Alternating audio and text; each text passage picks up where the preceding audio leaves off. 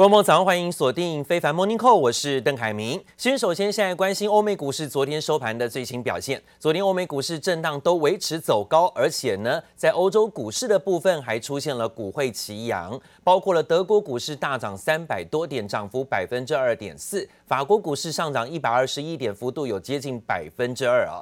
最新消息，这是乌克兰的军队传出在东北部反攻夺回了失土之后，乌俄战争。好像出现了转机，昨天激励了欧美股市的走高，欧洲股市盘中的涨幅呢是超过百分之二，欧元呢也跟进反弹走升，而美国股市的部分也在物价指数报告当中公布之前持续走高啊，市场风险情绪有在好转，美元指数看到了是跌回到近一个月的低点。所以呢，看到了道琼指数上涨两百二十九点，持续走高，涨幅百分之零点七，收在三万两千三百八十一点。纳斯达克指数上涨一百五十四点，幅度百分之一点二七，而费半指数维持续涨，小涨九点，幅度百分之零点三四，反而是昨天当中涨比较少的 S M P 五百种指数上涨四十三点，幅度有百分之一。乌俄战争已经超过了两百多天。乌克兰军队上个礼拜在东北部反攻传出捷报，是今天欧美股市上涨表现的原因。乌克兰士兵忙着拆除俄军旗帜，让乌克兰国旗再次飘扬。乌军甚至激动地对空鸣枪大肆庆祝。身披乌克兰国旗的民众激动地冲向乌军予以拥抱，乌克兰军民相见欢，全都笑得合不拢嘴。When the Ukrainian forces came, we honestly didn't expect it. We honestly didn't expect it. When I saw our Ukrainian soldiers with those patches, with the Ukrainian flag, oh, it was great. Great. 这里是第二大城哈尔科夫，随处可见俄国军武被弃置在半路上，可见乌军绝地大反攻，吓得俄军弃械而逃。乌军自称这个月已经收复上千平方公里的失土。It's significant because we really haven't seen anything like this. If the Russians start losing chunks of them, then I think Putin is is in real difficulties. There's already considerable anger. So if you if the Russians start losing Uh, Donetsk and Luhansk as well, parts of them, then this could cascade. 这是俄军四月以来从基辅撤退后最大挫败，疑似为了报复，还轰炸哈尔科夫一座火力发电厂，导致停电，影响大约九百万人。 虽然俄国总统普廷出席莫斯科建成八百七十五年烟火秀，却传出因为前线溃败，普廷取消与军方将领在索契的会议。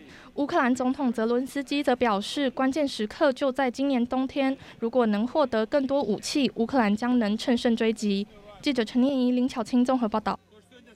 讲到美国股市的部分呢，昨天跟欧股一样震荡走高的多，主要是在物价指数在今天要公布之前呢，市场的风险情绪在好转。看看这是美元指数，美元指数呢跌到了近一个月的新低哦，代表说呢现在恐慌情绪的压力有在下降，大家对于哦联准会升息可能在这个月底升三码应该毫无悬念了啊。但是呢，目前看到美元指数从一百一十。跌到现在是一百零七啊，一百零七点八左右吧啊，这是一个月的低点，代表市场的恐慌压力有在下降之中。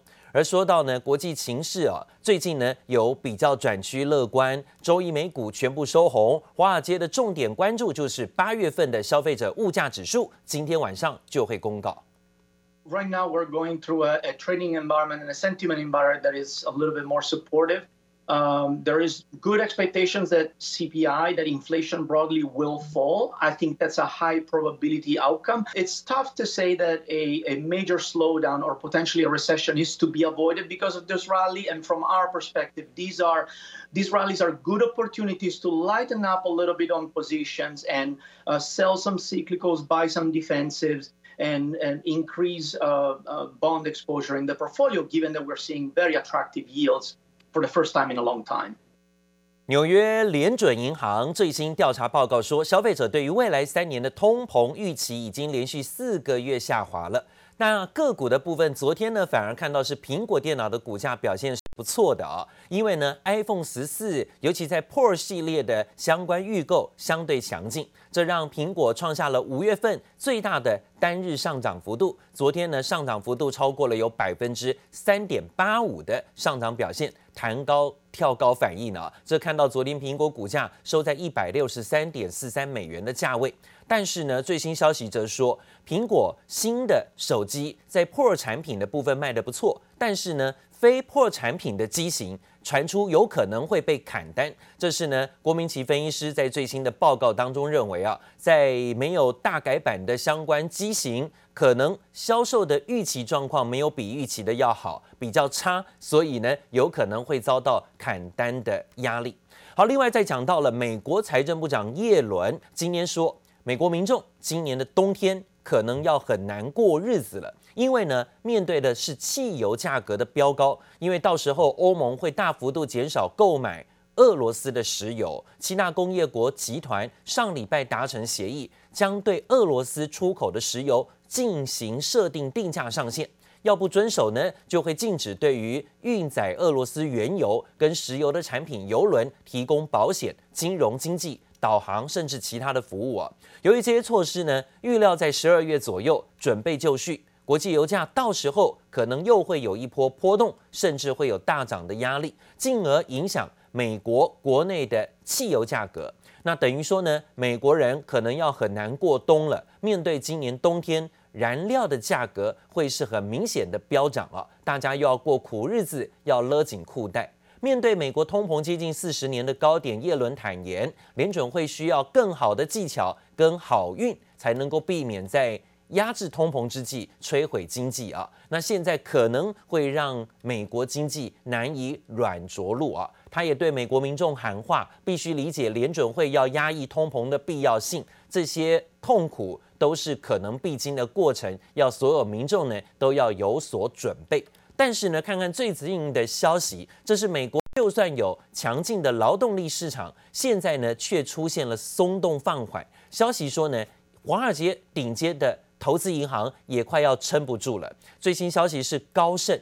高盛传出这《纽约时报》的报道，预计在九月份一口气要大裁员数百人，这规模呢可能会是新冠疫情爆发以来最多的一次啊。另外一方面呢，即便面临业绩放缓，高盛呢对美国经济还是有信心。策略师团队说，美国的经济虽然低迷，而且但是现在的迷雾重重，相比欧洲还是好多了啊。欧洲真的是步入衰退的悲观前景。依然呢，对于企业跟投资人而言，美国还算是安全的，因为相比欧洲而言，但是高盛有可能在最近几个月将会大举裁员，这是市场上担心的问题。华尔街也快要撑不住了吗？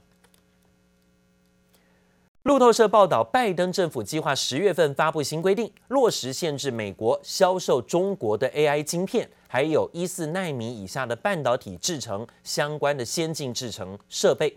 其中呢，最受关注的是美国扩大封锁 AI 晶片销往中国的范围，从个别的厂商扩散到产业相关的业者。至于呢，全球重量级的 AI 晶片制造商都是台积电的客户，业界呢就很担心，要是美国再出重拳，恐怕也会打到台积电的接单了。对此，台积电昨天说，相关议题目前没有评论。The future of the chip industry is going to be Made in America. Made in America. 美国总统拜登重复高喊，晶片要在美国生产，不让中国半导体专美于前。根据路透社报道，拜登政府计划在十月扩大晶片出口禁令，除非获得商务部许可，否则十四奈米以下的半导体设备不得出口中国。The Biden administration now plans to broaden curbs on U.S. shipments to China of semiconductors used for artificial intelligence and chip making tools. Now, reports say that the Commerce Department intends to publish launched new regulations based on restrictions communicated in letters earlier this year to three U.S. companies KLA Corporations, Lam Research Corporation, and Applied Materials. 收到商务部来信的企业科磊应用材料对此都表示不予置评，科林研发则没有回应。如果信函变成规定，其他生产相似技术的竞争公司可能也将适用这项规定。There's a 30 to 40 percent gap in the cost of building it there. What we build here must be competitive In the world, and that's the nature of the CHIPS Act. It's about closing that competitive gap so that these buildings that we are building here, the most advanced manufacturing in the planet, can compete in the world. 瞄准先进运算市场的半导体巨头英特尔表示，正密切关注状况。美国以维护国家利益与安全为由，持续扩大中国晶片限制，显示半导体已经升级成为国家重要的战略物资。记者王晴华、乔大龙综合报道。另外，想出国了吗？日本政府呢已经持续放宽边境管制了，开放外国团体观光客入境。现在又有消息说呢，可能这个礼拜就要宣布取消入境的人数限制，代表说呢有机会开放自由行观光客入境日本。日本的官房副长官日前呢在电视节目当中暗示啊，政府正考虑进一步的放宽边境管制措施，包含日本经济。富士等新闻媒体也都进一步说，秋天前日本当局是有机会宣布大解封的，有可能在这个礼拜就会做决定。到时候，包括在台湾在内的海外旅行者呢，都可以只需要准备打满三剂疫苗的接种证明，就可以免签入境观光。个人旅行、そしてビザ免除、こういったところをまあ一体的にあのしっかり见直していく。日本官房副长官木原诚二十一号就在电视节目上暗示，可能进一步放宽防疫边境管控政策，代表有望取消单日五万人的入境人数上限，解除自由行禁令。预计呢，我们下半年还有四架呃飞机要交，我们将会陆续的在开辟东南亚的航线。 以及东北亚的航线。而十二号不断观望边境情形的新宇也正式宣布，十月二十八号起开航，距离台湾最近的日本县市冲绳以及冬季热门观光胜地札幌作为新航点。同时，越南岘港航线也同步复飞，而华航不仅提前开跑，更推出皮卡丘彩绘机，将于十月二号首航台北松山到东京羽田。长荣航空东北亚航线自十月起也将由现行每周十五班增飞到每周二十五班。不过，也有专家分析，现阶段对华航、长荣航来说，影响营运的关键因素仍在于油价。由于第二季油价高涨，华航第二季油料成本增加将近四十亿元。第三季其实国际的油价，我觉得看起来是有从高档开始呈现回跌，但对整个航空双雄或对新宇航空、台湾虎航来说的话，这个油价成本还是会占他们整个营运成本相当高的一个比重。分析师认为，过去高营运表现主要还是靠着高货运运价来支撑。随着第三季海运价格下跌，空运价格也开始松动。虽然客运即将复苏，仍需要考量到高通膨是否影响到消费力道。这边张浩普台北场报道。当然，讲到南半球哦，曾经严格防疫的纽西兰也宣布要放宽防疫了。从今天的午夜开始呢，就要解除大部分的防疫措施，除了医疗院所之外呢，也不再强制规定要戴口罩哦。这是纽西兰最新的情形。真的好想出国的话，现在看看各大国门在松绑的情况。目前呢，即日起，包括美国、加拿大，还有包含了纽西兰、澳洲以及欧洲入境是免签。另外呢，日本打算要开放自由行免签证了啊，也许在这个礼拜呢就会向外公布。南韩呢则是持续对台湾免签延到十月底，还有东南亚地方，像泰国等等地方呢，都已经有这个实施免签证。免打疫苗的一些规定了，不再像之前呢防疫这么的严谨啊。现在欧洲的部分甚至取消一些防疫限制，那这是看到了在出国各大国门解封的情况。好，